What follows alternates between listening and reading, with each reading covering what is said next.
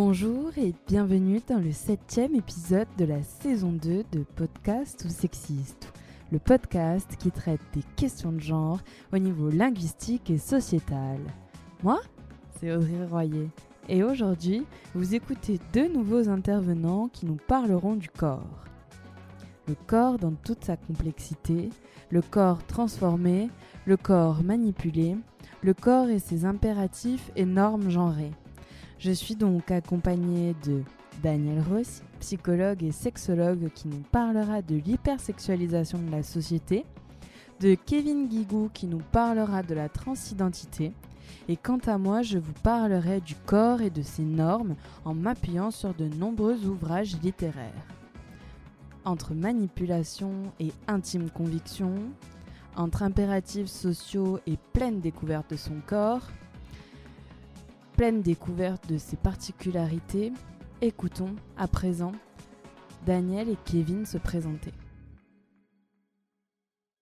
Donc je me présente, je suis Daniel Rossi, je suis psychopraticien relationnel, sexologue et conseiller en relations conjugales. Je travaille euh, en cabinet libéral euh, où je reçois des, personnes euh, seules ou des couples, des ados, des enfants. Euh, je travaille aussi en collaboration avec les services pénitentiaires sur euh, la problématique des violences conjugales. On va bientôt mettre en place aussi une problématique au niveau des addictions, alcool et drogue. Donc voilà, euh, j'essaie de me, diversifier dans mon travail pour ne pas rentrer dans la banalité entre guillemets. Du coup, bonjour à tous. Je me présente, je m'appelle Kevin Guigou et je suis militant LGBT et plus précisément sur ce qui va toucher les thématiques euh, de notion de genre et de transidentité. Dans le cadre professionnel, je travaille à l'association ENIPS, donc c'est une association euh, en santé sexuelle, donc euh, issue du mouvement communautaire LGBT aussi. Et nous proposons donc le dépistage du VIH, de l'hépatite B et C. Donc nos actions ont lieu dans des campus, des CJ, des établissements nuits, des centres LGBT. Je, je suis un homme transgenre donc, ça signifie qu'à la naissance, euh, ben, je n'ai pas été euh, assigné homme. Donc, je n'ai pas toujours été euh, comme je suis actuellement. Et pourtant, je me suis toujours identifié comme tel et j'ai toujours eu ce, besoin, en fait, de, de, me sentir en accord avec moi-même, donc de faire ma transition. et voilà. Dans cet épisode, nous parlons corps, nous parlons de tous les corps, mais savez-vous définir ce terme? Il s'agit de la partie matérielle, physique d'un être animé, considéré en partie par une anatomie. On distingue et sépare très souvent un corps d'un esprit, alors que ces deux parties sont liées par un vécu, un ressenti propre et personnel, une histoire et une aspiration. Chaque corps et chaque personne est unique et particulière, mais la société, et surtout la généralisation de celle-ci, a imposé des normes qui sont différentes en fonction de l'époque et de la localisation. Ces normes qui tantôt valorisent tel comportement et discriminent tel autre, ces normes qui imposent tel comportement ou telle pensée aux individus dits masculins XY et telle autre personne dite féminine XX. Au niveau du corps et de la norme, le livre Amour et sexe d'Isabelle Filiosa et de Margot Fried Filiosa nous dit que certaines et certains sont mâles ou non-voyantes, sourds, neuroatypiques, atteints de troubles 10, touchés par une maladie grave ou invalidante, porteuses d'un handicap moteur ou mental plus ou moins important, que ce soit suite à un accident ou de naissance. Certaines personnes ont un handicap qui se voit, d'autres non. On ne se sent pas moins différente. Quand on est en situation de handicap, on est en effet hors de la norme. Mais que veut réellement dire le mot norme? Il fait référence à une moyenne statistique, sans jugement de valeur, qui se définit par le rapport à la fréquence à la majorité des cas.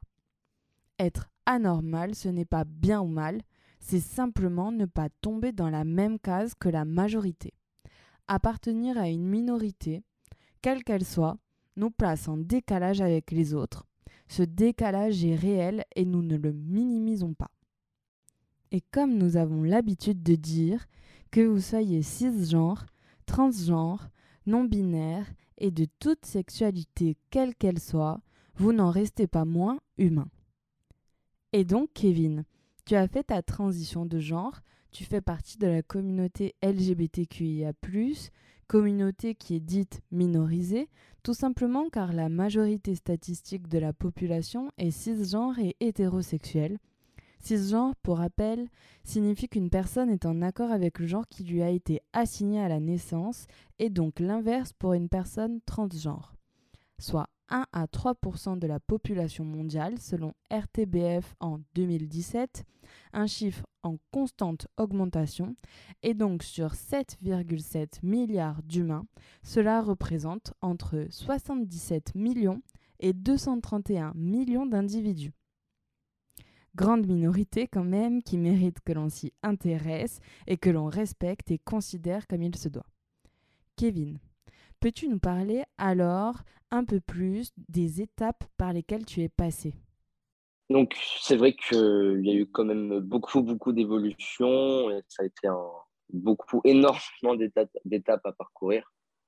Et euh, je crois que bah, des fois, je ne réalise toujours pas. Il faut savoir que j'ai débuté ma transition, j'étais mineur, donc j'avais 16 ans et demi, 17 ans. Donc, euh, en fait, au final, j'ai vécu 17 ans euh, dans, une, dans une identité qui n'était pas la mienne et 17, euh, ans, 17 ans à être mal, à ne pas avoir confiance en soi, et, et tout était absolument brouillé en fait. Donc c'était clairement 17 ans de souffrance identitaire et je dirais 14 ans d'incompréhension de moi-même, parce qu'en fait c'est seulement à 14 ans que j'ai pu poser un mot sur qu'est-ce que je ressentais et qu'est-ce qui me mettait en fait mal au final. Mais bon, quand j'observe où j'en suis trois ans plus tard, en fait, je, me dis que j'aurais jamais cru en être là actuellement et j'aurais jamais cru à, ce bonheur. En fait, j'idéalisais beaucoup ce corps-là et je me disais que c'était juste un rêve euh, qui était impossible et, qu'en fait, euh, bah, ça ne serait jamais pour moi, quoi. Voilà. Mais donc euh, ça aussi, je pense que c'est une belle évolution de, constater où j'en suis maintenant par rapport au désir, on va dire, que j'avais avant. Et passer de l'homme, par exemple, euh, qui attend le jour de sa première injection de testostérone à celui qui en a fait une routine, je pense que ça représente déjà euh, beaucoup, beaucoup d'évolution et un grand changement de réflexion. Euh, donc, je disais, l'évolution, en fait, elle est autant mentale que physique, parce que, étant donné que, du coup, vu que je le sens mieux dans mon corps, bah, mon comportement, il est bien plus doux et bien plus calme. Et je pense, en fait, que l'évolution, elle se fait constamment, parce que dès que je me regarde dans le miroir, par exemple, euh, avant d'aller à la douche et que bah, je vois mon torse, bah, je ressens une, une, euphorie de genre en fait, et c'est tout l'inverse de ce que j'ai pu ressentir. Et, ça aussi, c'est vraiment incroyable. Et passer de, dysphorie à dysphorie à euphorie, pardon, passer de tout faire pour cacher sa poitrine à, tout faire pour regarder son torse ou de rêve euh, à réalité en fait, ou de désaccord à accord, simplement, ça c'est, je pense, le, le, le ressenti le plus satisfaisant en fait. Et du coup, euh, si je devrais dire comment je ressens mon évolution euh, personnelle via ma transition, je pense que voilà, je dirais ça euh, en positif. Après, au niveau de mes proches, bien évidemment, quand ils ont commencé à me gérer correctement aussi, ça m'a apporté une, immense satisfaction, un très très grand sentiment de fierté. En fait, c'était génial. Et pour ma part, je sais que c'est une chose qui ne demande absolument aucune difficulté et aucun effort de, de genrer une personne car je pense que en fait, chacun est libre euh, bah, de, se définir comme il veut. Mais je pense que cette identification, elle doit être respectée, car ça représente une partie euh, bah, en fait, très importante du bien-être de la personne. Et euh, j'entends hein, que pour des proches, cela puisse demander un temps d'adaptation, un certain temps, tout ça. Mais je pense qu'il y a aussi des limites à, à respecter. Je pense qu'il ne faut pas confondre mauvaise foi et temps d'adaptation. C'est pour ça que je ne suis pas le genre de personne qui va hurler sur une personne, sur un proche qui met genre tout de suite. Ou... Voilà, mais je pense que j'ai des limites et qu'au bout d'un certain temps, quand c'est abusif, je préfère euh, me protéger moi-même et au final euh, m'éloigner des personnes en fait qui ne qui au final je me rends compte que c'est pas juste qu'ils n'y arrivent pas mais c'est juste qu'ils acceptent pas et je pense qu'il y a vraiment une nuance entre ça voilà Après, c'est vrai qu'il y a eu aussi le, côté administratif où j'ai pu voir euh, ma modification de prénom. Ça a pris moins de trois mois, donc ça a été assez rapide quand même. Donc ça a plutôt été une bonne surprise au final. En fait, ça a été très, très rassurant d'un côté, ça a été très satisfaisant euh, de me dire que légalement, en fait, mon identité était reconnue et que mes papiers allaient être en accord avec euh, bah, qui j'ai toujours été. Et euh, au final, en fait, toutes ces petites étapes, le prénom, l'acceptation de mes proches, les hormones, les changements, ça représentait bah, autant du coup l'évolution physique, parce qu'il y a eu un énorme changement en regardant des photos comparatives, ça a vraiment bah, pas rien à voir, parce que je suis toujours la même personne je parle bien du physique, hein, pas, du comportement, tout ça. Euh, voilà. Après, au niveau mental, euh, oui, ça m'a aussi changé quand même, en fait, dans le sens où, avant, comme j'ai dit euh, juste quelques minutes auparavant, j'étais peut-être plus agressif, plus susceptible, plus. j'étais vraiment une, tout le temps sur la défensive constamment. Et là, en fait, que je suis en accord avec moi-même, je pense que je peux vraiment dire aujourd'hui que j'ai cette euphorie et que je me rends compte que tout ça est derrière moi, euh, je pense que ça a vraiment viscéralement changé ma vie. Quoi. Mais pourquoi est-ce si important de parler du sexe d'une personne, de son changement de genre par le biais ou non d'hormones ou d'opérations? Pourquoi est-ce que la vie sexuelle d'un individu est-elle si importante? On accorde de plus en plus d'importance à la sexualité surtout en multipliant les références à celle-ci. Peux-tu nous donner la définition de l'hypersexualisation, Daniel, et nous expliquer ce concept? Alors l'hypersexualisation, c'est un phénomène qui, a commencé à apparaître, euh, je dirais, pratiquement en même temps que la, montée du capitalisme à outrance. C'est-à-dire qu'à un certain moment, les, les, industries, euh, tant de l'habillement que, des cosmétiques, se sont aperçues qu'il y avait une, problématique à faire rentrer de l'argent avec les parents, parce qu'il y avait, euh, il y avait euh, une sorte de restriction financière qui se mettait en place, parce que on est bien obligé à un certain moment de faire des, de, de faire des choix. Donc ils, ils, ont, ils ont trouvé l'astuce diabolique de se retourner vers une cible très, très, très simple à, toucher, ce sont les adolescents et les enfants. Donc partant de là, euh, par le biais du cinéma, par le biais des vêtements, par le biais des cosmétiques, par toute une sorte de biais, Internet bien entendu, ben, les, nouveaux, les nouvelles cibles de, ces industriels, de ce, grand capital, euh, ben, ce, sont, ce sont les adolescents. Donc les adolescents vont être ciblés et on, va, on va faire passer un message euh, pour être quelqu'un de bien, il faut que tu correspondes à cette norme-là. Donc une norme. La, grande différence euh, de ce qui s'était passé pendant les années 60, où les adolescents avaient réussi par le biais de la musique et par le biais de la mode vestimentaire à se différencier de, leurs parents. Euh, il y, a Laurent Voulzy qui dit, je me rappelle de mes parents qui, dansaient sur Luis Mariano, ben, les, jeunes commençaient à, se, différencier. Euh, aujourd'hui, euh, malgré le fait qu'on ait l'impression qu'il y ait plusieurs normes, euh, tout, ce grand capital essaye de ne, mettre en place qu'une seule norme. C'est-à-dire cette norme, c'est ben, pour une femme, il faut qu'elle soit... pardon. Pour une femme, il faut qu'elle ait des gros seins, des grosses fesses, une petite taille et des lèvres pulpeuses. Et un garçon, il faut qu'il ait des, tablettes de chocolat, des, beaux pectoraux, etc. Ça paraît, un peu, ça paraît un peu étrange de parler comme ça et de dire finalement tous les gens ne sont pas, ne sont pas comme ça, mais très souvent, euh, le critère de beauté aujourd'hui, c'est ça. C'est voilà, la femme doit être comme ça, l'homme doit être comme ça. Alors ces critères de beauté, on voit qu'il est quand même évolutif. Quand on s'amuse à regarder des tableaux du XVIIe siècle, du XVe siècle ou autre, on voit que la beauté féminine et même la beauté masculine a, vraiment évolué. On n'est plus dans les mêmes critères. Mais aujourd'hui, ces critères, ils sont dans un but lucratif. Voilà. Donc l'hypersexualisation, c'est quoi? C'est le fait de, quelque part, de sexualiser toute chose. C'est-à-dire qu'on va vendre de la lessive, la nana, elle est à poil. On va, on va vendre un parfum, euh, euh, la chemise du, du, bonhomme, elle est ouverte pour qu'on puisse voir ses pectoraux et ses, et, et, ses, tablettes de chocolat. Donc tout est sexualisé. Voilà, en gros ce que peut, être l'hypersexualisation de la, de la société, tout bêtement. Les normes de genre imprègnent toute la vie dès avant la naissance, reflétées notamment par les comportements et la configuration des relations interpersonnelles. Elles sont transmises dès l'enfance, avant tout par les parents et la famille, l'école et les groupes de pères. Dans ce contexte, les enfants apprennent aujourd'hui encore des comportements typiquement associés à un rôle de genre. Ceux qui n'adoptent pas le comportement souhaité sont fréquemment corrigés, voire sanctionnés entre guillemets pour leur bien, et ce bien doit souvent être compris comme étant défini par d'autres.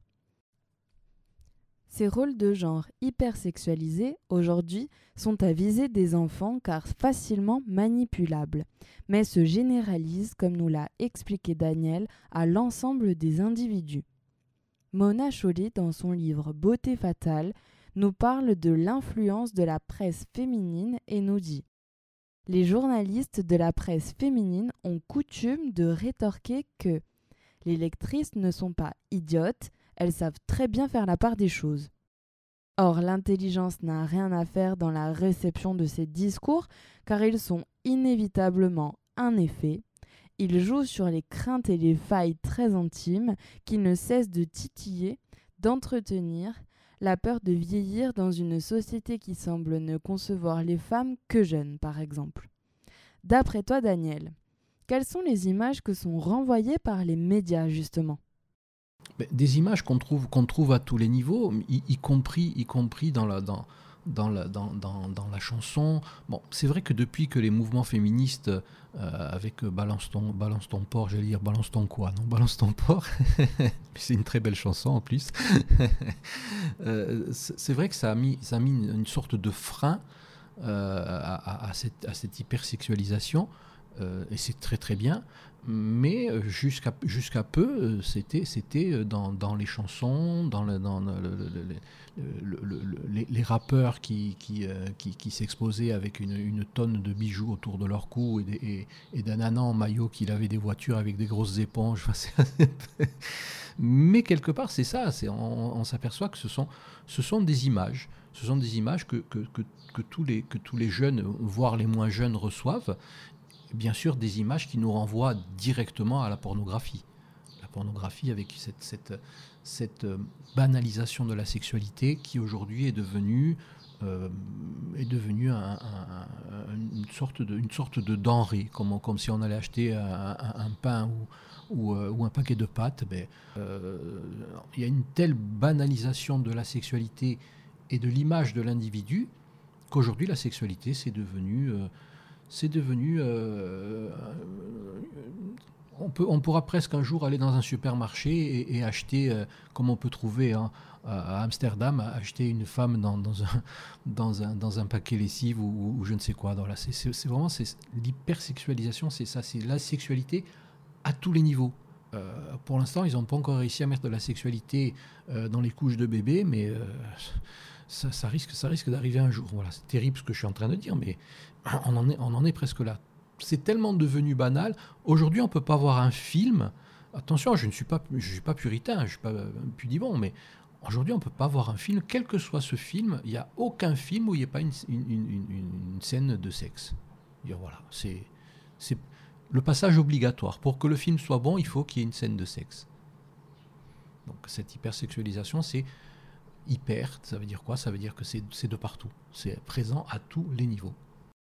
Valable tant pour les hommes que pour les femmes, l'hypersexualisation, c'est donc attribuer un caractère sexuel à ce qui ne l'est pas, valoriser l'apparence et la séduction, et vivre sous une pression constante qui prône l'importance de correspondre aux images véhiculées par notre société. C'est-à-dire qu'aujourd'hui, cette, hypersexualisation, elle, va, elle va elle dépasse même, je dirais, les espérances de, des trusts qui ont, inventé ça. C'est qu'au départ, c'était les jeunes filles qui étaient ciblées, euh, et aujourd'hui, ben, c'est l'ensemble. Ce sont les garçons, ce sont les filles. Le, garçon doit être comme ça, la fille doit être comme ça. Effectivement, ils, sont tellement forts qu'ils arrivent à, voguer sur, la, vague du féminisme. ok, respecter les, on va respecter les femmes, ben, on va peut-être, pour compenser, on va peut-être manquer de respect aux hommes. Donc oui, adopte un mec, comme si, comme adopte, Dieu sait si j'aime les animaux, adopte un chien, adopte un hamster, adopte un mec, pourquoi pas. Et, on le voit dans... L'autre jour, je, lisais un article sur, le site pornographique Jackie et Michel, euh, qui disait que les, femmes étaient rémunérées, mais les hommes n'étaient pas rémunérés. Donc ça veut dire quoi? Ça veut dire que ça veut dire voilà, tu, baise ouverte, excusez-moi, mais baise, ouverte. Vous avez le droit de venir, vous n'êtes pas rémunéré, et, les femmes, par contre, en, contrepartie, ben, ben, moi j'appelle ça la prostitution, excusez-moi. Hein, on le voit comme on veut, mais on, voit, on voit ce, ce, schéma.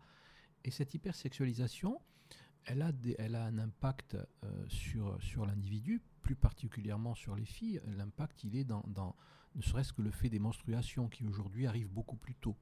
Euh, si on s'amuse à regarder. J'ai regardé. Euh, alors, c'est vrai que les, dates sont quand même assez, assez éloignées. En, 1850, les premières menstruations étaient à 15 ans. Aujourd'hui, elles sont à, 11 ans, 12 ans. Ça paraît peu, surtout dans le temps, mais c'est énorme. Qu'est-ce qui se passe dans, cette notion de menstruation? On est, dans, un, schéma où là je parle de la fille, mais, le, garçon, le garçon aussi fonctionne comme ça. Le, schéma fait que l'individu, enfant, va adopter des comportements d'adolescent et qui plus est l'adolescent va, va, adopter des comportements d'adulte. Donc qu'est-ce qui se passe? Euh, Un comportement qui fait que physiquement parlant, euh, cognitivement parlant, l'individu a, cette, maturité, mais psycho-affectivement parlant, l'individu reste un enfant. C'est-à-dire qu'on a aujourd'hui des, jeunes adolescents qui ont des rapports sexuels. N'oublions pas qu'un rapport sexuel, c'est pas forcément une pénétration. Un rapport sexuel, c'est, ça, peut être, ça, peut être, ça peut être une fellation, ça peut être un, cunilingus. C'est, un rapport sexuel. Et ces, ces enfants ont des rapports sexuels, mais leur maturité affective d'enfant fait que bah, il rentre dans un monde. Le, premier rapport sexuel, ça, ça, ça change un individu. C'est-à-dire qu'on passe d'un stade à un autre stade. Et cet individu qui a un rapport sexuel trop tôt, euh, mais qu'est-ce qu'il fait?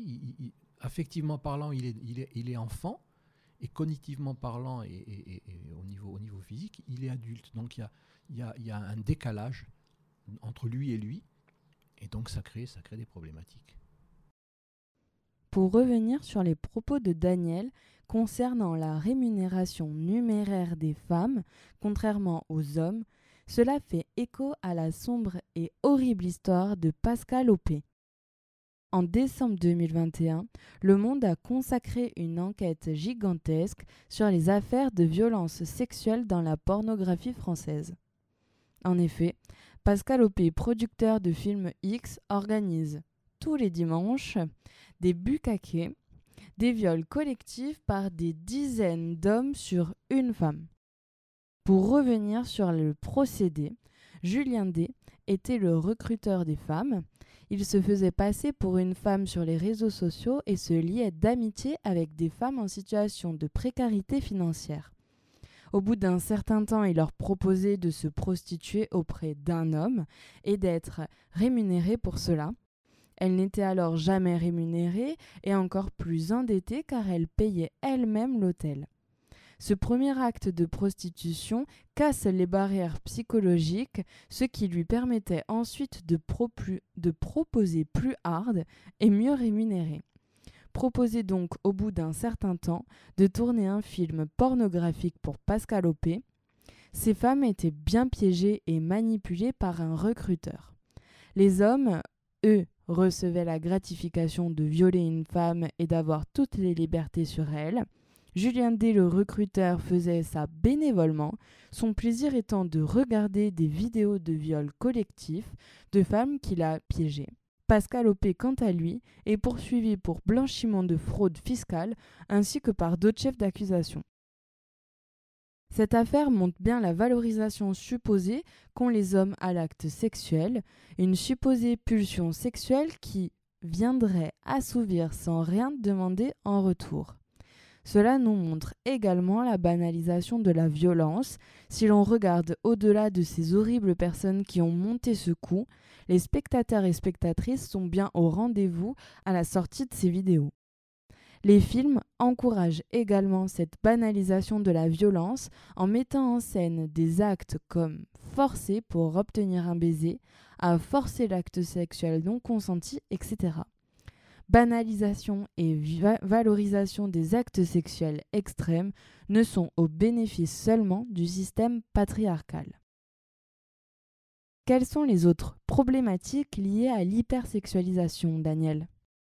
Ça crée un manque de confiance en soi, ça, ça crée une, sorte de, course vers la perfection, des problématiques qu'on peut trouver aussi dans, dans, je sais que ça a un nom spécifique, mais c'est SMS, c'est sexto, voilà, les sextos, les SMS que s'envoient les jeunes euh, qui, qui, qui, ont, qui, ont, qui, ont, soit une connotation sexuelle, soit qui sont typiquement sexuelles. Euh, moi, l'autre jour, j'ai reçu une gamine de, de, de elle, avait, entre 11 et 12 ans. Elle me montrait des textos que lui avait envoyé un, gars de sa classe.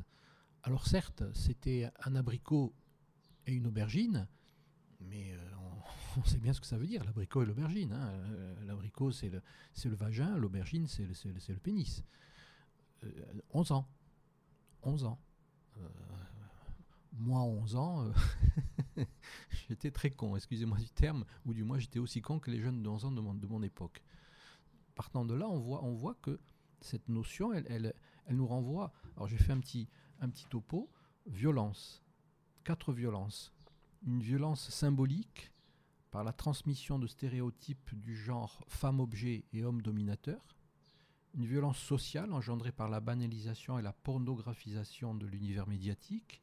Une violence économique par la glorification de l'acte de consommer et la pression sur les plus jeunes. Et une violence politique entretenue par l'impossibilité ou la non-volonté de l'État à protéger les enfants et les jeunes d'un capitalisme débridé. Donc on pourrait, voilà, j'ai noté ces quatre, ces quatre niveaux de violence qui, à mon sens, euh, reflètent totalement ce qui est en train de se passer aujourd'hui dans notre société.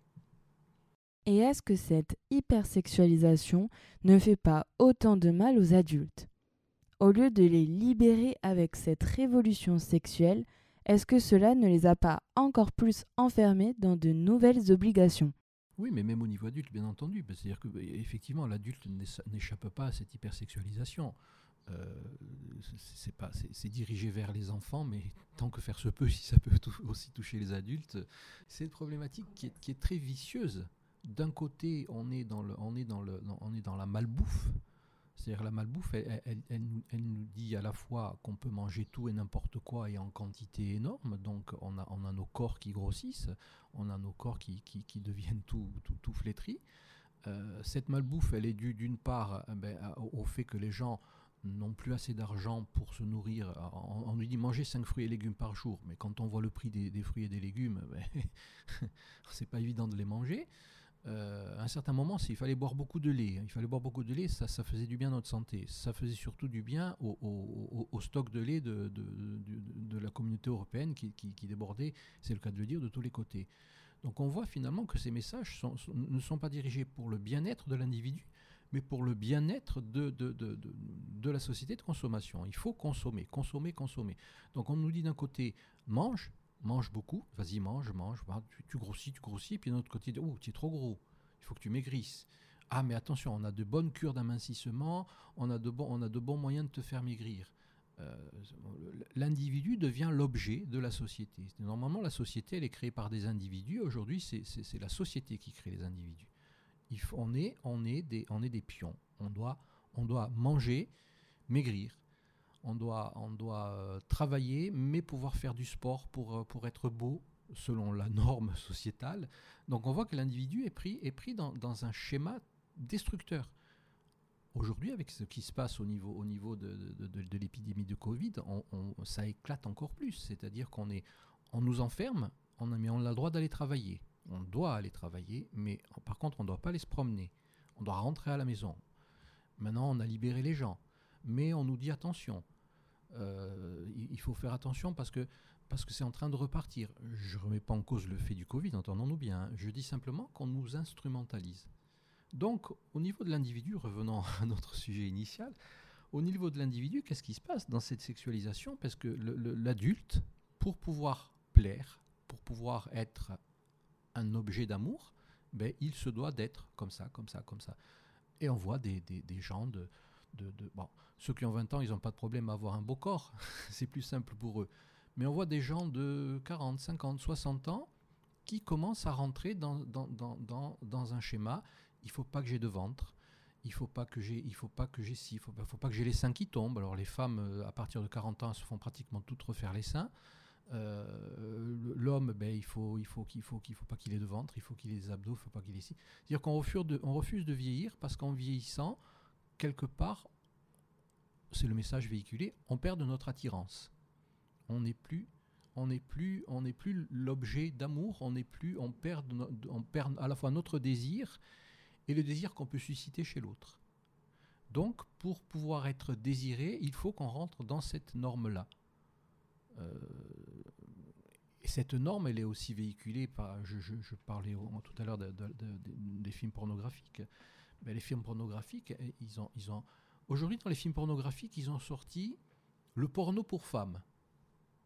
le porno pour femmes, c'est merveilleux le porno pour femmes. C'est-à-dire qu'en gros, on va essayer dans un film pornographique de mettre une norme qui, selon ces messieurs, correspondrait aux attentes des femmes de par mon métier de sexologue, de temps en temps, je regarde ce que sont ces films.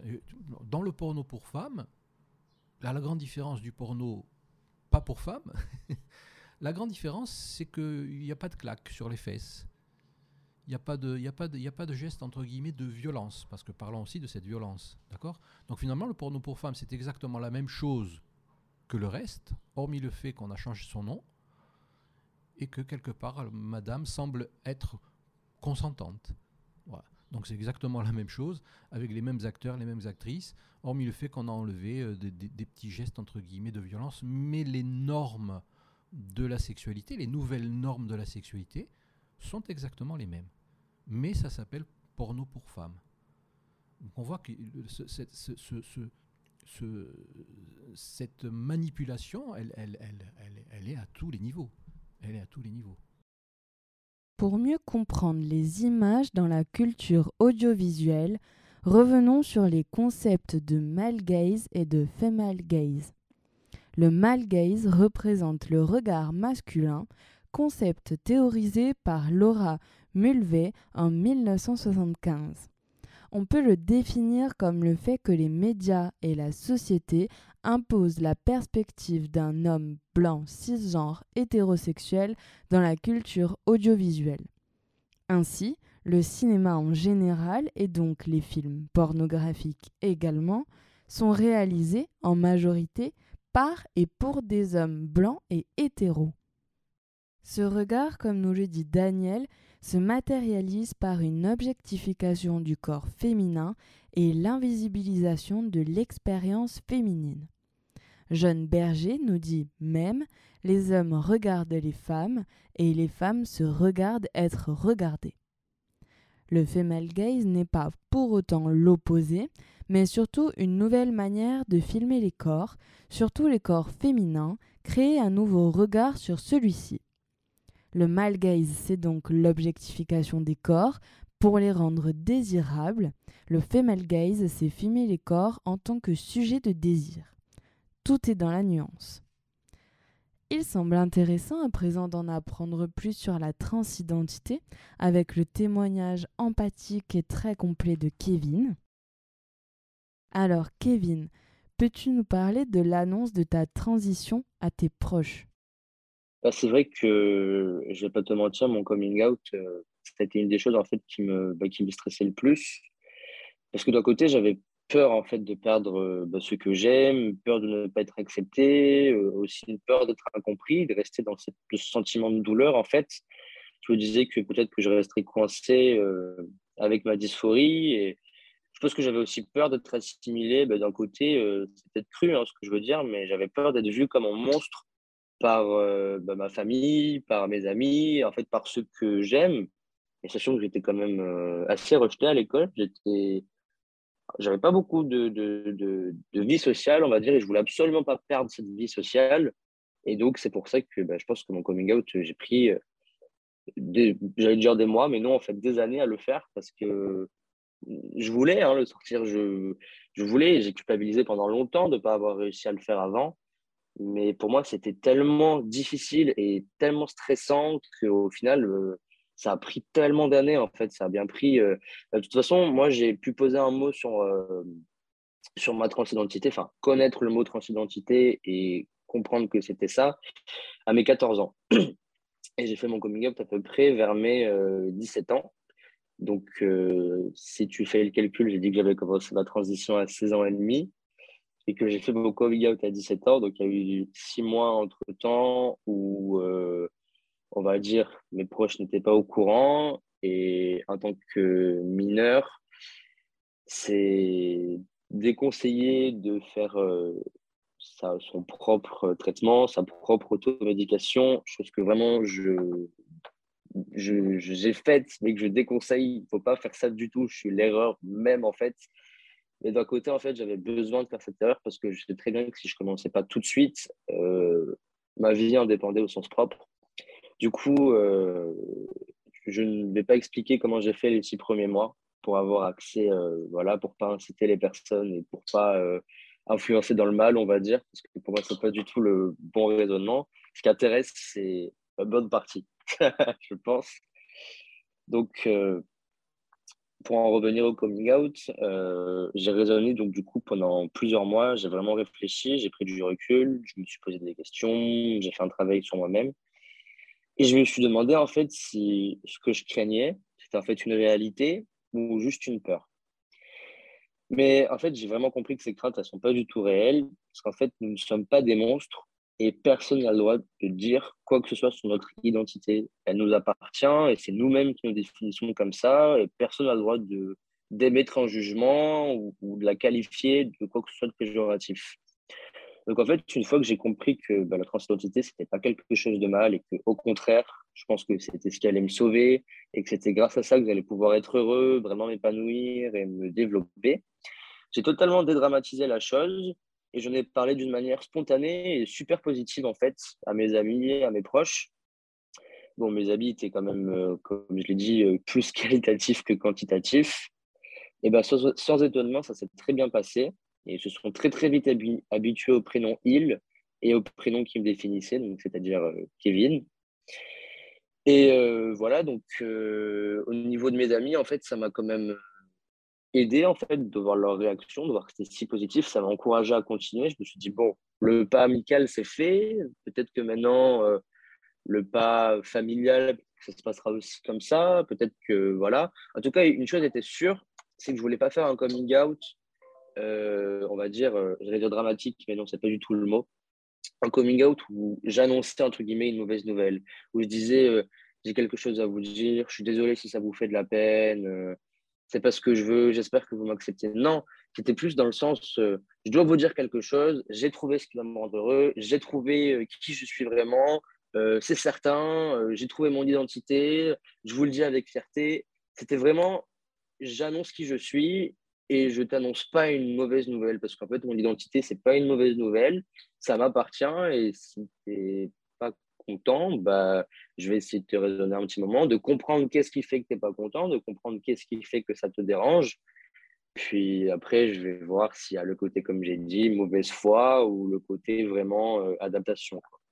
Euh, petit à petit, j'ai fait en fait une, page Instagram pour essayer d'être présent un maximum en fait pour la communauté euh, LGBT et, et, partager en fait mon début d'expérience et du coup accompagner les personnes euh, bah, dans le besoin ou, les accompagner en fait vers une éventuelle euphorie ou un soutien ou, voilà quoi. Enfin qui ne ressentent plus la dysphorie ou, ou pas forcément qui ne ressentent plus parce que je suis personne pour avoir la prétention de dire ça mais un minimum pour euh, les aider. Mon but c'était vraiment de les aider de les accompagner et, je me sentais bien en fait de faire ça quoi.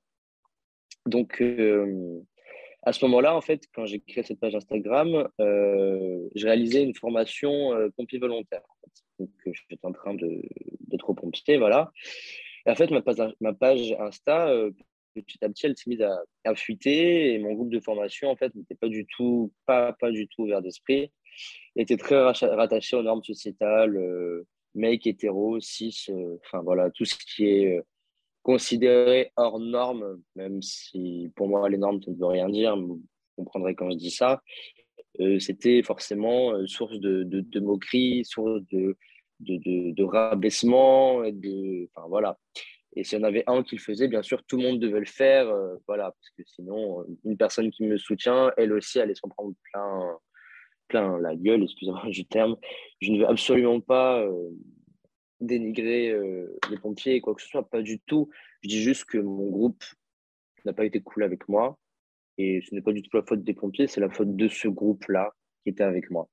La représentation dans les médias traditionnels ou non des personnes minorisées et notamment LGBTQIA+, est très compréhensible en raison de la faible représentativité de ces, de ces personnes-là dans les médias traditionnels et le cinéma. Nous prenons le poste sur la représentation LGBTQIA+, du blog de Niel. 83% de ses abonnés, soit 1600 personnes, trouve que les personnages LGBT+, dans les films et les séries ne sont pas fidèles à la réalité et seulement 14% d'entre eux se sentent représentés dans la culture audiovisuelle. En 2016, 11% des séries télévisées représentaient des personnages lesbiens ou bisexuels, dont seulement 16% de ces séries avaient une fin heureuse. En 2019, sur 22 films avec des personnages LGBT, 56% des personnages queer apparaissent dans moins de 3 minutes à l'écran. Pour savoir plus, nous vous recommandons fortement le livre La puissance des images. Ce qui revient beaucoup dans son sondage, c'est que les personnes LGBT restent très superficielles et clichés dans les œuvres actuelles. Cela s'explique encore par ce fameux male gaze. Ces films ne sont pas réalisés par des personnes concernées, ce qui les amène à des représentations stéréotypées et faussées ou à un faible développement du personnage dans son histoire. On voit par exemple beaucoup d'hypersexualisation des lesbiennes à l'écran, une fétichisation encore orientée plaisir masculin. Pour continuer avec ton témoignage, Kevin, Comment s'est passé ton coming out auprès de ta famille? Le cadre familial, c'est vrai que c'était celui qui me faisait vraiment le, plus peur parce que j'ai euh, un amour très fort pour mes parents. Donc, euh, j'avais aussi peur d'une chose en particulier, c'est que je ne connaissais pas vraiment leur position sur cette thématique-là. On n'avait jamais vraiment discuté. Donc, je ne pouvais pas me faire un préavis. Donc, c'était vraiment du suspense à 1000%. Je ne savais pas euh, ce qu'ils pensaient, bah, par exemple, euh, bah, des LGBT, euh, des personnes trans, tout ça, je n'avais absolument aucune idée. C'était une chose dont on n'avait vraiment jamais parlé. Je savais juste que, bah, par exemple, en fait, par exemple, mon père s'en fichait, ma mère, en fait, je sais pas, on avait vraiment, vraiment peu parlé. Et, en fait, ils n'avaient vraiment pas beaucoup d'avis, même à la télé, quand ils en parlaient et tout. C'était, des fois, j'essayais en fait de poser des petites questions pour essayer de de voir en fait bah, leur position. Mais non, c'était toujours neutre et j'arrivais jamais à définir comment ça allait se passer. Voilà, donc j'aurais souhaité qu'avec mes parents, euh, mon coming out ait lieu autrement. Donc je vais vous expliquer. En fait, c'est-à-dire que je préparais une lettre à destination de ma mère car je suis vraiment plus à l'aise euh, à l'écrit qu'à l'oral. À l'oral, j'ai tendance à bégayer, à beaucoup stresser. Il faut toujours soit un support écrit, soit une lettre, ou soit que j'ai travaillé avant. Sinon, c'est vraiment compliqué pour moi de parler. Donc, du coup, voilà, j'ai eu l'idée de, la lettre pour l'annoncer. Surtout qu'en plus, euh, j'étais déjà en monnaie depuis quelques mois, comme je l'ai dit auparavant, et ça allait se voir très, très bientôt. Euh, autant en changement physique, mais aussi des changements au niveau de la voix. Et je ne peux pas prétendre d'une angine euh, constamment. Au bout d'un moment, l'angine, enfin, c'est plus possible. quoi. Donc, euh, je culpabilisais encore une fois euh, beaucoup, comme presque tous les soirs, de ne pas réussir à leur dire euh, avant ma première injection. Ça, ça a été vraiment dur moralement, mais après, dans le temps, j'ai fait un travail sur moi pour déculpabiliser. Voilà. Puis à chaque fois que j'avais envie de, de, me lancer, en fait, c'est comme si y avait quelque chose qui me retenait et qui faisait que ben, je ne je, ben, je pouvais pas y aller. Quoi. Donc, lors de cette lettre, en fait, je lui expliquais absolument tout. J'ai pris plusieurs jours à la rédiger. Mais euh, encore une fois, le même problème en fait que quand j'étais au pompier, euh, mon compte Instagram a fuité. Et ce quelqu'un qui a trouvé mon compte Instagram euh, connaissait ma mère en fait et lui a partagé mon compte. Cette personne pensait en fait que ma mère était déjà au courant et qu'il ne lui apprenait rien. Il voulait juste en fait qu'elle voit mon compte, mon compte pardon, sans aucune pensée forcément négative. C'était juste pour lui partager. Au final, en fait, j'ai jamais pu finir ma lettre et elle l'a su comme ça. Donc euh, oui, c'est vrai que ça, je l'ai très mal vécu en fait de me faire euh, outer auprès de ma mère. Outer, euh, pour ceux qui ne savent pas, c'est quand on fait ton coming out à ta place et que toi, tu n'es pas prêt ou, tu veux juste pas tout simplement le faire encore maintenant ou juste pas le faire du tout. Enfin, on fait ton coming out de force pour toi. En fait, à ce moment-là, quand ça a été fait, on n'était pas à côté physiquement. Parce que moi, j'étais j'étais confiné en fait chez ma mamie parce que c'était pendant le confinement et je, voulais passer un peu de temps avec ma mamie. Et donc, forcément, euh, la veille, on s'était appelé, normal, pendant une heure et demie, presque, on avait discuté, on avait rigolé, tout ça. Et euh, là, le, lendemain, du coup, le jour où elle a appris, je reçois, je vois maman, euh, maman appelle en. Donc, je dis allô, maman. Et puis là, je sens tout de suite que c'est pas, c'est un truc, pas qui va pas, mais qu'il y a un truc, en fait, un truc différent que, que d'habitude, tu vois, un truc qui. J'ai tout de suite tilté que ça allait pas, mais je. Dans ma tête, au moment où j'ai entendu son halo, je me, suis, je me suis posé 10 000 questions. Je me suis dit, qu'est-ce qui va pas? Qu'est-ce... En fait, je l'ai, je l'ai ressenti, mais je ne sais pas comment l'expliquer.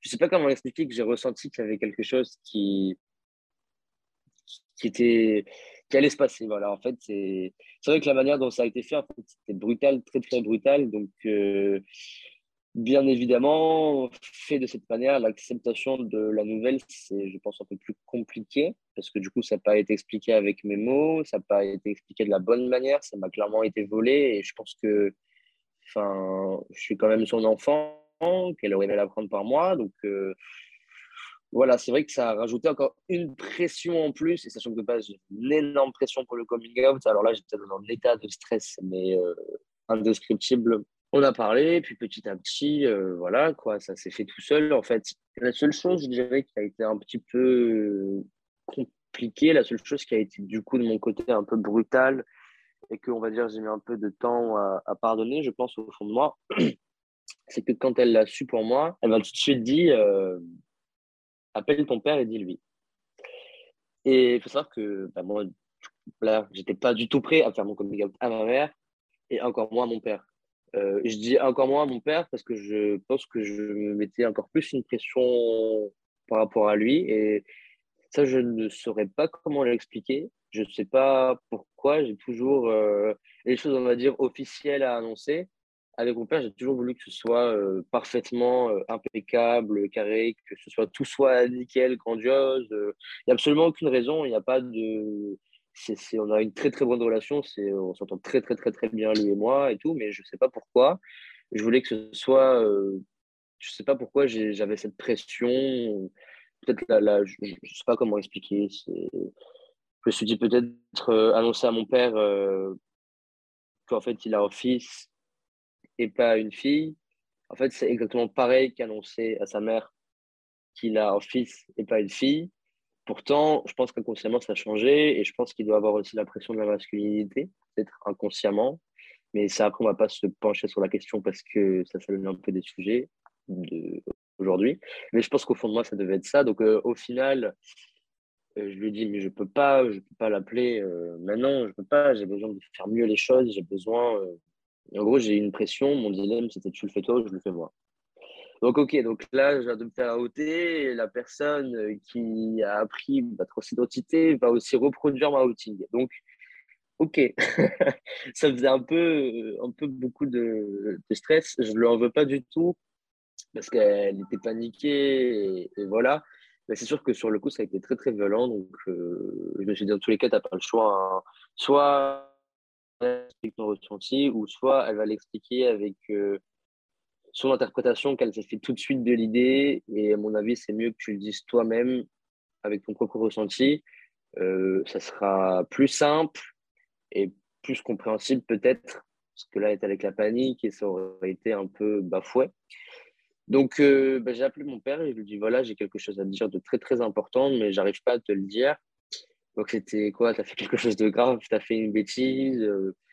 Et en fait, moi, comme j'ai dit avant, je m'étais raisonné que c'était pas quelque chose de grave, que c'était pas une bêtise. En fait, sur le coup, j'étais tellement paniqué que j'ai dit oui, oui, c'est quelque chose de grave et oui, je pense que c'est une bêtise et oui. Alors, tout, tout ce chemin que je m'étais fait avant, en fait, en 30 secondes, il y a tout qui est parti, la panique, elle est complètement revenue.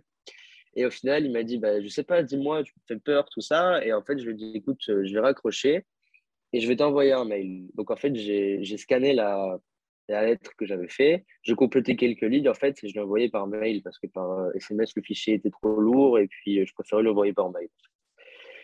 Donc, au final, euh, je sais qu'il est en train de lire le mail. Ça prend du temps parce que c'est du coup un mail très, très long. Puis là, il y a le, stress des minutes, 5 hein. minutes, 10 minutes, 20 minutes, 25 minutes. C'est là à peu près de 30 minutes. Je vois le téléphone papa sonne. Donc là, j'étais vraiment, je tremblais, je dégoulinais. Ah, c'était une réaction euh, vraiment.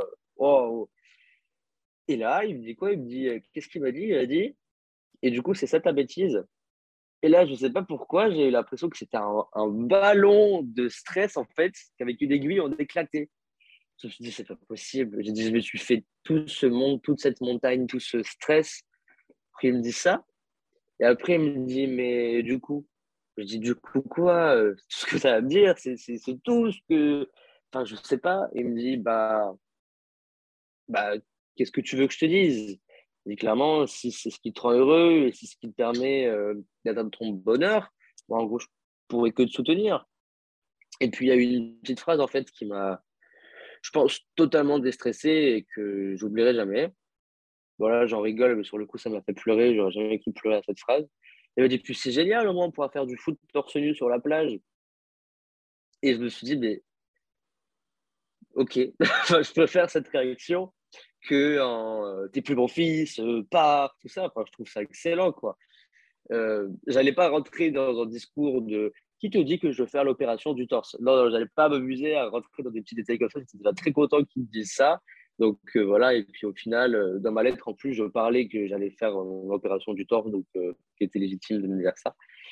Puis voilà, donc au final, avec mon père, ça s'est très bien passé. Il m'a juste posé des questions. Il m'a dit des questions, par contre, absolument sans panique. C'est des questions très sérieuses. Est-ce que tu es sûr de toi? Comment tu as eu ton déclic? Il essayait vraiment de comprendre, mais sans émettre aucun jugement, aucune panique. Je pense qu'au fond de lui, bien sûr, ça devait l'impacter. Bien sûr, après, euh, ce qui s'est passé, c'est que mon père m'a demandé, euh, m'a fait comprendre s'il pouvait en parler à la famille. Donc, je lui ai dit euh, oui. Pas pour me outer quoi que ce soit, hein, parce qu'il a voulu comme mon consentement, ce que j'ai beaucoup apprécié. Puis, il avait vraiment beaucoup de joie à le faire, en fait. C'était pas j'ai quelque chose à vous dire. Il a fait, en fait, il avait la même vision de mon coming out enfin, on avait tous les deux la même vision de mon coming out. C'est-à-dire que moi, je voulais quelque chose de positif et lui, quand il a dit aux autres, il l'a fait aussi de manière positive. Donc, de manière positive, pardon. Donc, je me dis, en fait, c'était génial. Et quand il a annoncé à la famille, c'était euh, euh, écoute, maman, euh, pendant ma vie, tu as un petit-fils maintenant, il est tout heureux, c'est génial. à sa sœur, il a dit voilà, maintenant, tu as un neveu. Il a dit, en fait, d'une manière euh, papa, il, aime bien l'humour, il aime bien rigoler. Il a dit avec un ton euh, humoristique, il a dit euh, Vous savez pas quoi maintenant bah, Vous avez un neveu. Enfin, vraiment, il était vraiment, enfin, ce genre de réaction, je pense que déjà, je ne m'y attendais absolument pas, mais absolument pas du tout, du tout. Jamais de la vie, j'aurais pu penser bah, en fait, que ça allait se passer comme ça. Et après, toute la journée, j'ai reçu des messages du coup de ma famille paternelle disant coucou Kevin, euh, voilà, félicitations, euh, papa nous a dit, euh, voilà. Et en fait, absolument personne, mais personne, même pas ma, mamie quand même, hein, ma mamie qui a plus de 70 ans, n'a émis un jugement, quoi que ce soit. Même ma mamie m'a envoyé un message au cours de la semaine où elle l'a su pour me dire voilà, je regarde des vidéos sur YouTube de, je ne veux pas balancer son nom parce que j'ai pas son consentement, mais d'une personne assez connue qui fait des vidéos sur YouTube sur la transidentité. Et euh, elle m'avait envoyé une petite photo et en plus mon amie, je sais qu'elle a du mal à prendre les photos, donc elle s'était vraiment donné du mal. Elle m'avait dit voilà, je regarde des petites vidéos YouTube euh, pour euh, mieux comprendre et pour comprendre tout ce que tu as vécu. En tout cas, je pense à toi, à bientôt. Donc, enfin, Bon, au début, je, paniquais encore. Hein. J'étais encore dans la phase c'est pas possible, c'est un rêve. Et donc, dès que je voyais un message comme ça, je verrouillais mon téléphone, je paniquais. Enfin, j'avais quand même une réaction très enfantine. Et puis après, je reprenais vite mes idées et je, je, répondais, bien évidemment, je n'allais pas les, leur laisser en vue. Donc après, il y a eu le, repas de famille, bien évidemment, qui a eu lieu, parce que comme, comme parce que fait beaucoup de repas de famille et je me suis dit, euh, qu'est-ce que ça va être? J'appréhendais vraiment, vraiment beaucoup ce repas de famille. Et euh, au final, il a eu lieu à peu près un mois et demi, deux mois après, parce qu'on ne pouvait pas trop se permettre d'en faire autant qu'on voulait par rapport au, bah, par rapport au Covid au confinement. À mon étonnement, au début, euh, personne ne s'est vraiment trompé, on va dire, enfin, trompé, employé mon prénom de naissance, et euh, à me mégenrer euh, en disant elle, tout ça. Donc au début, c'était vachement cool. Après, forcément, vu que c'était la première fois, euh, par réflexe, il y a eu bah, forcément hein, du mégenrage, tout ça. Mais forcément, au début, en fait, ils ne s'en rendaient pas forcément compte. Donc, ils ne se reprenaient pas. Et moi, en fait, je n'osais pas les reprendre parce que je n'avais pas envie de les contredire, je n'avais pas envie de les blesser. Je préférais plutôt, limite, avoir mal moi que plutôt les gêner eux, en fait. Je préférais être moi dans une situation inconfortable que, ce soit eux qui ressentent ça. Et après, je me suis dit, en fait, euh, non, tu as assez subi ça, tu as assez. As assez... Voilà, tu n'as pas à subir euh, qu'on emploie ton dead name, tu n'as pas à subir euh, qu'on te genre, même si c'est pas volontaire. Et puis, si tu prends pas l'habitude de le faire maintenant et de leur dire maintenant, au final, en fait, ça va continuer à être comme ça. Ils ne pourront pas s'habituer à correctement euh, définir, te définir, te genrer comme tu es, enfin te, te genrer comme tu comme, te genrer comme tu t'identifies. Donc euh, voilà, donc au final j'ai pris mon courage à deux mains, même si j'aime pas faire ça du tout, euh, reprendre les gens que j'ai. Je les ai repris en leur disant voilà, c'est pas méchant, mais non, c'est pas mon prénom, ça c'est fini. Maintenant mon prénom c'est Kevin et mes pronoms c'est il. Et je vous je dis pas ça pour vous embêter, je dis pas ça pour vous contredire, je dis juste que moi, ça me fait beaucoup de mal. Je sais que vous m'aimez, que ce n'est pas votre but. Donc voilà, je me permets de vous reprendre euh, afin que vous vous corrigiez euh, de vous-même et qu'au bout d'un certain temps, vous ne vous trompez plus. on est passé de ça va, je ne fais pas exprès, euh, c'est le début, à oui, pardon, tu as raison, je me reprends. Et je pense que c'est important d'expliquer aussi le pourquoi du comment en fait on, ne veut pas être euh, genré au féminin et qu'on emploie notre DNA, même si pour nous c'est évident. Hein. Pour euh, nos proches, il faut dire que ça n'allait pas forcément. Donc, euh, moi, je sais que je leur ai vraiment expliqué ben, la douleur que ça m'a apporté. J'ai vraiment insisté sur ce côté souffrance et douleur que ça me faisait quand je les entendais me dire ça. Et je pense qu'ils l'ont compris. Et vu qu'ils avaient, de l'amour pour moi, ils ont fait particulièrement attention.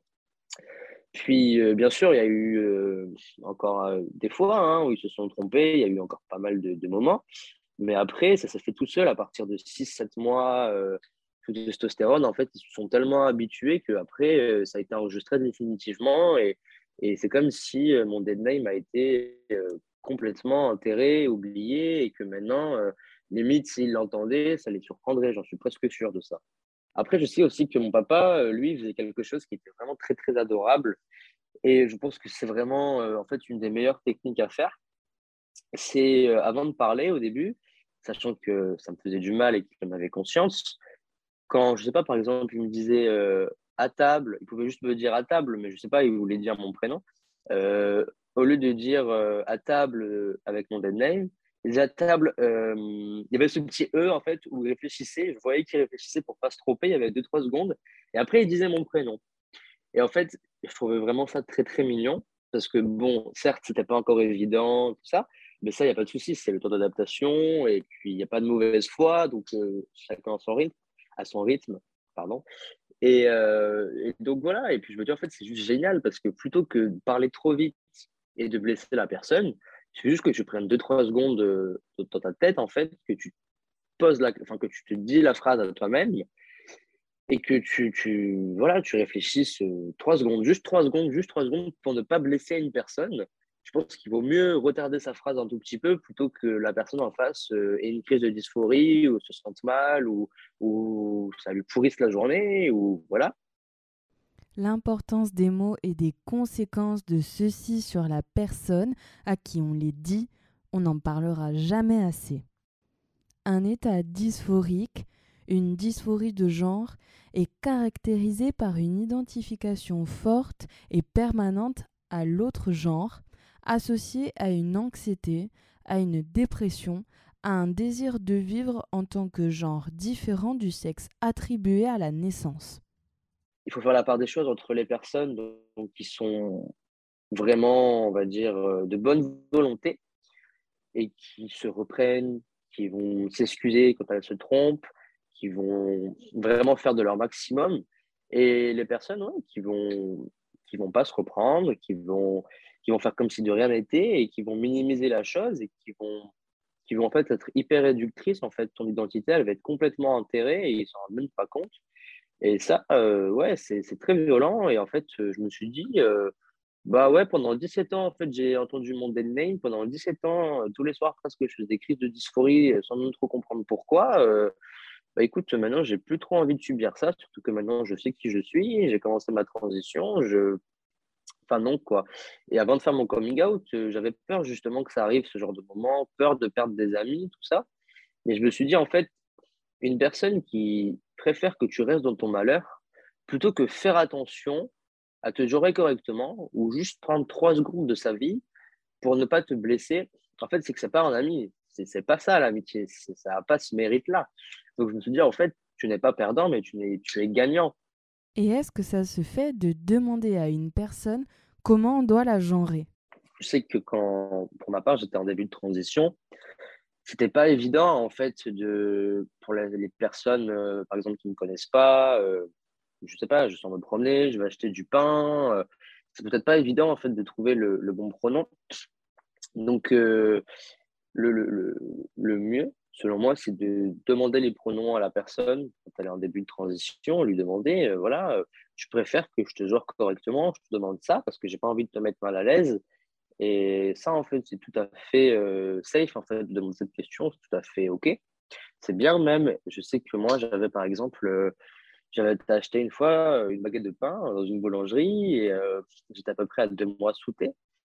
Et en fait, euh, souté, c'est sous testostérone. Je dis depuis un petit moment, mais voilà.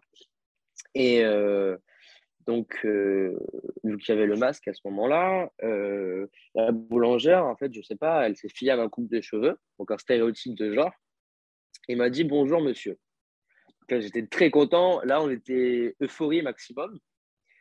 Et puis après, quand j'ai dit bonjour, elle m'a dit euh, madame. Et là, j'ai passé de euphorie à dysphorie en 10 secondes, et ça, ma sensation émotionnelle qui est extrême. Et en fait, je me suis dit, encore stéréotype de genre. La coupe de cheveux, tu sous-entends que vu que c'est court, c'est masculin. Ma voix, vu qu'elle est aiguë, sous-entends que c'est féminin. Mais en fait, pour moi, on ne peut pas genrer une partie du corps en attribut du corps, en mouvement du corps, une voix, on ne peut pas genrer. Il n'y a pas de coupe féminine, masculine, de bouche. Euh, euh, féminin, euh, même la barbe, c'est systématiquement je te dis barbe, tu veux l'associer à homme, alors que non, pas forcément. Une femme trans peut aussi avoir de la barbe, ou même euh, il peut y avoir des personnes, des femmes cis qui ont aussi, par exemple, un taux de testostérone qui est trop élevé et qui peuvent avoir, par exemple, plus de pilosité. Enfin, la barbe, c'est pas forcément masculin les règles ne sont pas forcément féminines. Un homme trans peut avoir aussi ses règles au début de sa transition, ou même un homme trans ne prend pas de testostérone euh, parce qu'il peut juste transitionner socialement, par exemple. Euh, enfin voilà, il faut, je pense, vraiment dégenrer ces parties-là. Mais ça, pour la société, à mon avis, c'est quelque chose qui prendra euh, des dizaines et des dizaines d'années et qu'il y aura toujours des stéréotypes. Et je pense qu'on a tous, même inconsciemment, et même moi qui ai ce discours, en fait, je pense que je suis amené à en avoir mais c'est de l'inconscient et ce raisonnement, je pense qu'il faudrait l'avoir, mais il est, je ne vais pas dire quasiment impossible parce que ça paraît défaitiste, mais il est très très dur, je pense, mais ça serait miraculeux. Il n'y a pas de moment précis pour dire qu'une personne a fini, entre guillemets, sa transition C'est-à-dire que si une personne veut juste s'arrêter socialement, à changer sa carte d'identité, elle pourra. Si une personne estime que sa transition sera finie euh, après euh, deux ans sous testostérone, c'est son choix. En fait, chacun peut, peut choisir son propre parcours et estimer quand est-ce qu'il a bah, fini.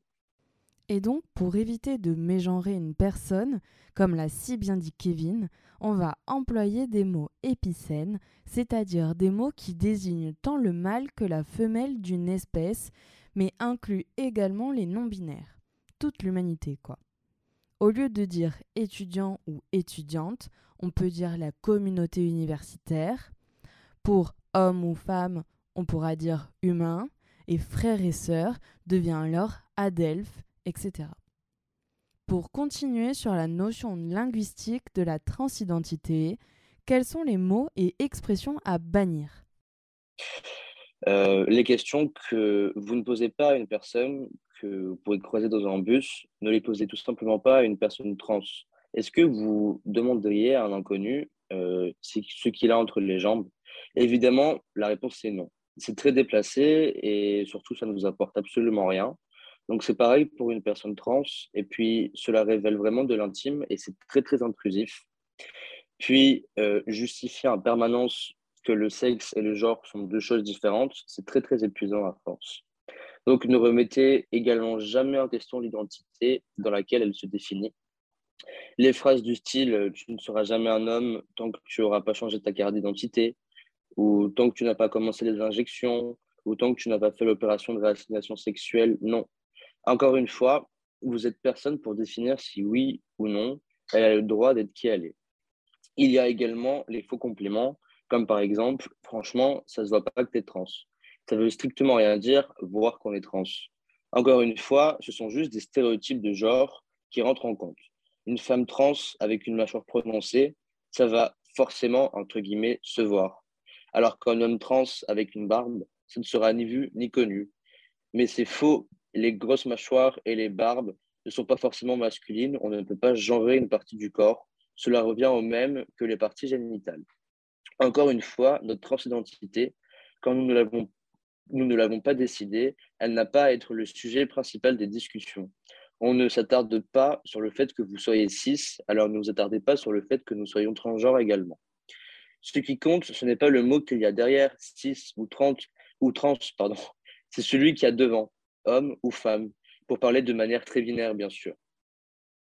Euh, pour moi, en final, la meilleure, pardon, pour moi, en final, la meilleure manière d'aborder la transidentité, et de demander à la personne, pour commencer, si elle est OK de parler de ça, donc de lui demander clairement son, consentement. Et si vous avez un doute sur son pronom, plutôt que là ou le mégenré, demandez-lui directement. Et toi, du coup, tu t'identifies sous quel pronom? Également, éviter les questions du passé, c'est-à-dire demander le prénom de naissance. C'est juste de la curiosité déplacée, à part juste renvoyer la personne à son passé et à ce qui a été potentiellement euh, une source de douleur euh, ça apportera euh, vraiment rien d'intéressant. Mais beaucoup, même en sachant ça, ils continueront à le faire. Ils sont donc prêts à faire ressentir de la douleur juste pour satisfaire en fait leur, leur plaisir personnel. Et c'est là en fait qu'on passe de, de, transphobie involontaire à volontaire en fait. Et bon voilà, et la, seule personne pour moi qui peut vraiment révéler son dead name et être autorisée à le faire, on va dire, bah, en fait, c'est tout simplement euh, elle-même. En fait. Si elle est en, accord avec ça et qu'elle se sent OK de l'aborder, bah là, il n'y a aucun souci. Mais sinon, ça peut vite être irrespectueux. Euh, donc voilà, parce que vraiment, majoritairement, euh, ce n'est pas le cas. Et, et, voilà, il faut vraiment faire attention avec ça parce que ça peut vraiment renvoyer à quelque chose de pas très, très agréable. Pareil, il faut euh, ne jamais outer une personne, c'est-à-dire euh, faire son coming out euh, à sa place. Ça peut être vraiment très, très, très douloureux et puis socialement aussi, ça peut avoir un impact énorme. Imaginez que, par exemple, on a un ami vous présente un groupe d'amis et il vous consacre uniquement de l'attention parce que vous êtes six bah, ça serait épuisant. Vous aurez l'impression de, ne pas de, de n'exister que par rapport à ça. C'est vous vivez autrement que juste par votre genre ou par un petit détail. Enfin, vous voulez qu'on on vous regarde pour qui vous êtes vraiment et pas juste pour, par exemple, je suis trans ou je suis cis. Une personne cis, on, on lui apporte jamais cette, cette attention-là parce qu'elle est cis. Mais par contre, une personne qui est trans, parce qu'elle est trans, euh, ça va être le centre de discussion. Et ça, en fait, rien que ça, c'est une différence qui est très pesante et très présente. Et c'est vrai que c'est dérangeant d'être euh, systématiquement le centre de, de discussion, en fait, des, des conversations ou les centres d'intérêt. Ou... Ça renvoie vachement à une image comme si on était en fait en, en divertissement. Et moi, je sais que ça, c'est un truc que je peux plus supporter personnellement quand j'arrive dans un groupe d'amis et qu'une personne bah, m'a outé, par exemple, en pleine soirée. Et du coup, tout le monde le sait alors que je n'en ai jamais parlé. Et que pendant toute la soirée, ça va être des, questions, bien souvent en plus déplacées, parce que du coup, il y a, la méconnaissance et le manque d'information. Ça, pour moi, c'est vraiment un comportement à ne pas faire. Voilà. Pour conclure, nous allons donc demander finalement ce que nous fait réellement l'hypersexualisation et la note positive des intervenants. Donc, Daniel, quelles sont les conséquences de l'hypersexualisation sur nous-mêmes? La comparaison, la, perte de confiance en soi, euh, la, perte de confiance en ses capacités, c'est un petit peu pareil, la perte de confiance en soi, la perte de confiance en ses capacités, mais c'est cette remise en question perpétuelle de l'individu dans un objectif à atteindre. Donc, euh, activation des névroses, activation de, de, de, de, problématiques euh, psychologiques, voire même psychiatriques, parce qu'on rentre dans un schéma où je, je, dois rentrer dans cette case-là. Euh, n'oublions pas que l'être humain, tous les êtres humains sont tellement différents qu'il y a pratiquement autant de cases qu'il y a d'êtres humains, mais il faut rentrer dans une case spécifique. Donc pour rentrer dans cette case spécifique, ben, je, vais je vais quelque part m'amputer d'une part de moi-même, et, forcément, ça, il va y avoir une résonance. Psychologiquement parlant, quand j'adopte quand quand une attitude qui, qui, est en totale opposition avec ce que je suis au plus profond de moi, ben forcément, il y, a, il y, a, un schéma destructeur qui se met en place, psychologiquement parlant. Voilà.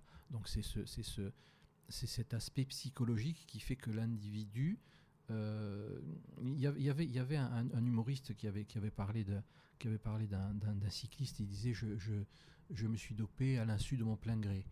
Euh, à l'insu de mon plein gré, ben c'est ce qui se passe actuellement. À l'insu de mon plein gré, je rentre dans un schéma qui ne me correspond pas. C'est-à-dire que je le fais sciemment, ou du moins je pense le faire sciemment, en, ne prenant pas conscience qu'on m'oblige à le faire. Donc à l'insu de mon plein gré, ça peut presque devenir une maxime, tellement, tellement ça touche aujourd'hui l'être humain.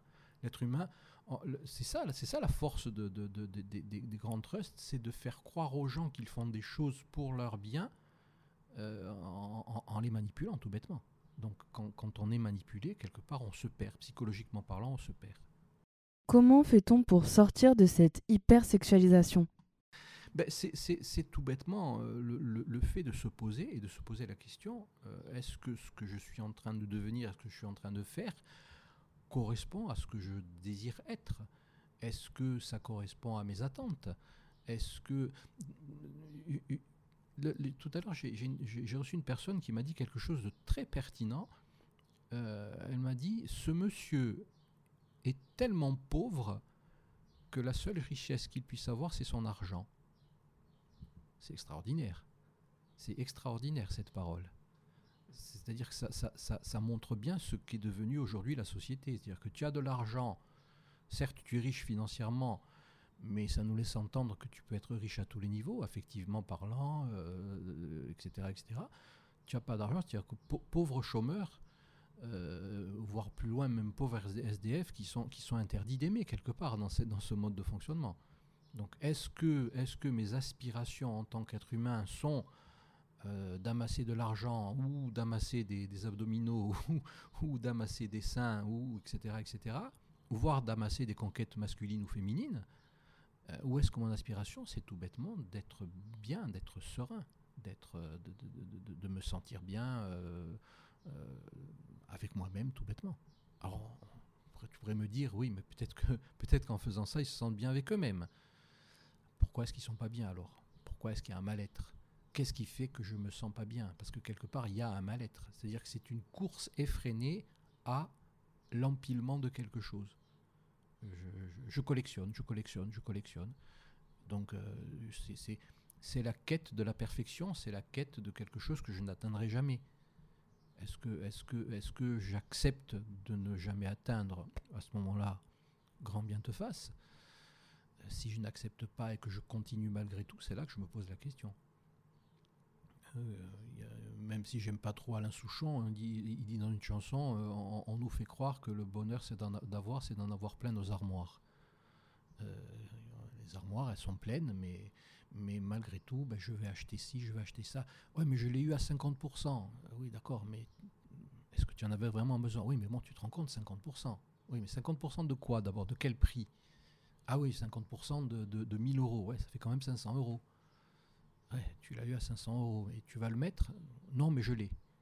Voilà, c'est le fait de, c'est la notion de, de, posséder. Alors posséder les vêtements, posséder les chaussures, posséder la nourriture, posséder l'autre.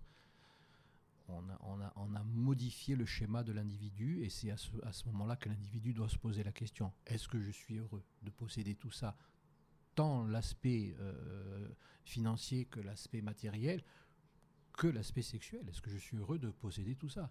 J'ai eu euh, 125 euh, amants ou 125 maîtresses Ok, d'accord. Et alors, tu, es bien? Ben non, je, cherche à voir la 126e ou le, 126e. D'accord. Bon, ben écoute, bonne route. Et quelle est ta note positive de fin à toi, Kevin? Je pense quand même que la transidentité, c'est une thématique qui petit à petit évolue. Et ça, je m'en rends bien compte parce que j'ai de plus en plus d'adeptes. Par exemple, euh, il y a quelques années, c'était plus compliqué de de trouver une personne trans avec qui discuter. Et, là, je vois qu'il y a vraiment tout un, réseau. En fait, c'est agréable de pouvoir échanger, de pouvoir discuter.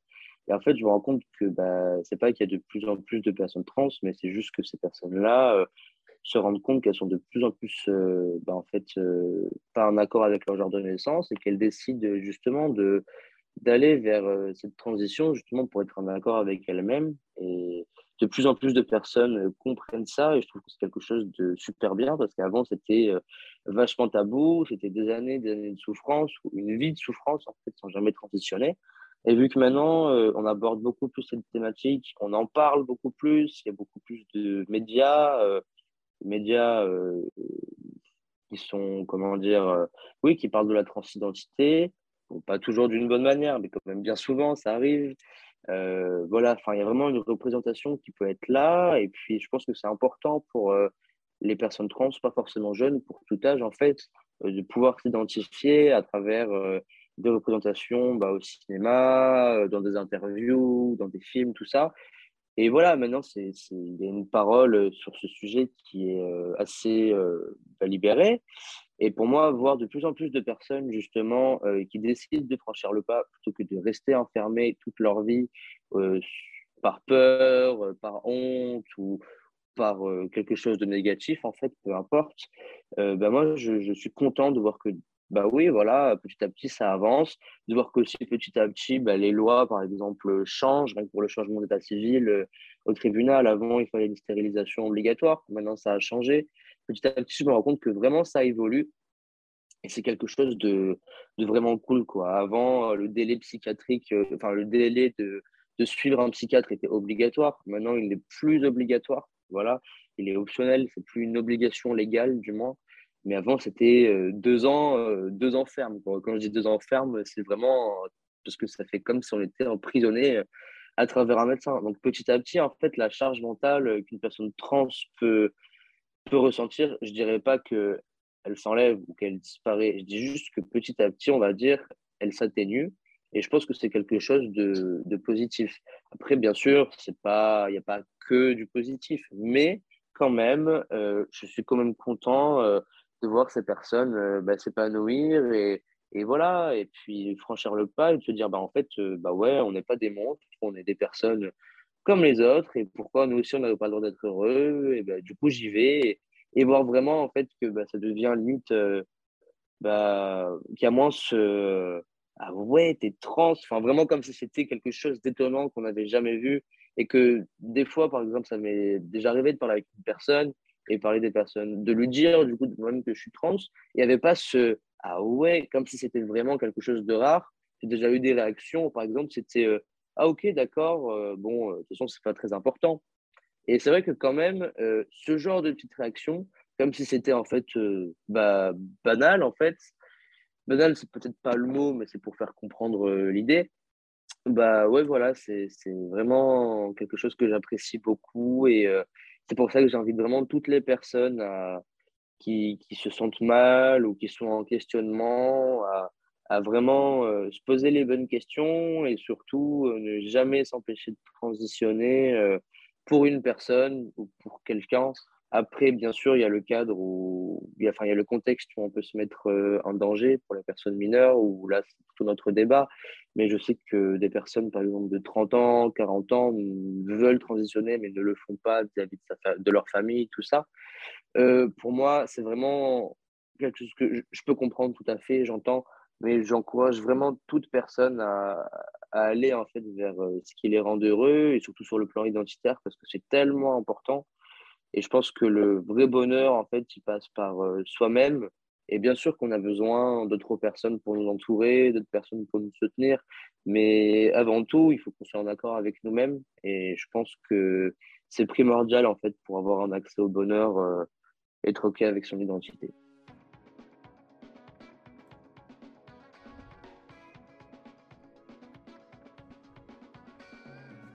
Dans notre première partie d'épisode, nous avons donc compris l'hypersexualisation de la société, celle qui impose des pressions sur le physique, la surveillance dont celui-ci fait l'objet sont un moyen rêvé de les contenir, de les contrôler.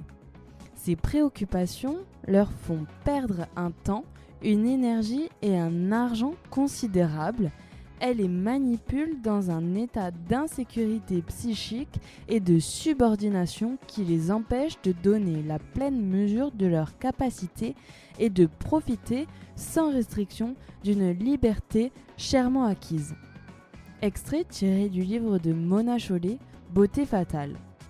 Nous avons ensuite parlé de l'histoire de Kevin, son coming out, mais également de l'importance linguistique nous pourrions encore parler de tellement de problématiques, resserrer ou rajeunir son vagin par exemple, le blanchiment d'anus, du rapport entre porno et inceste, des impératifs normalisés, d'en avoir une grosse pour un homme et des lèvres courtes pour une femme, de l'hypersexualisation dans le sport, des poils, de la calvitie, des ventres, des différences et de l'amour. Car comme nous dit Victoire Toyon, dans son livre Le cœur sur la table, il ne peut pas y avoir d'amour sans amour de soi. Cet amour de soi, il passe aussi par la relation que nous avons avec, avec notre corps. Or, nous grandissons dans des corps que toute notre culture nous pousse à détester. Alors ce que l'on veut comprendre, c'est de quelle façon cette aliénation corporelle blesse nos capacités à aimer et à être aimés. Comment s'en sortir alors, Camille Froidevaux-Méttery, professeur en sciences politiques, nous dit C'est très important de toujours se rappeler qu'on n'est pas un objet de façon désincarnée. Notre subjectivité se tient de façon absolument indissoluble de notre corporéité. Nous n'avons accès au sens des choses, à nos émotions et même nos idées que par le biais de notre corps. Dans notre tradition occidentale, très cartésienne et dualiste, règne l'idée fantasmatique qu'il y aurait d'un côté l'esprit et de l'autre le corps. D'un côté, le transcendant, de l'autre l'immanent. D'un côté la raison, de l'autre les émotions. C'est une proposition aberrante parce qu'elle ne correspond pas du tout à l'expérience vécue que nous faisons au quotidien de nos émotions, de nos idées qui sont toujours nécessairement incarnés. Alors que si l'on accepte l'idée que quoi que nous fassions, les choses les plus intellectuelles comme les choses les plus corporelles, nous ne faisons qu'un, sujet et corps réunis ensemble, on s'autorise un accès à soi beaucoup plus immédiat, beaucoup plus direct et beaucoup plus simple. Que vous soyez un homme, une femme, non-binaire, que vous soyez cisgenre, transgenre, hétérosexuel, homosexuel, asexuel, transsexuel, queer, bisexuel, pansexuel, les arguments énoncés n'excluent et ne discriminent en rien la personne que vous êtes. Via ce podcast, nous souhaitons libérer la parole, ouvrir la pensée et faire réfléchir sur les différents sujets liés au genre. Merci d'avoir écouté le septième épisode de Podcast ou sexiste lié au corps. On se retrouve très bientôt dans un nouvel épisode et en attendant, suivez-nous sur les réseaux sociaux.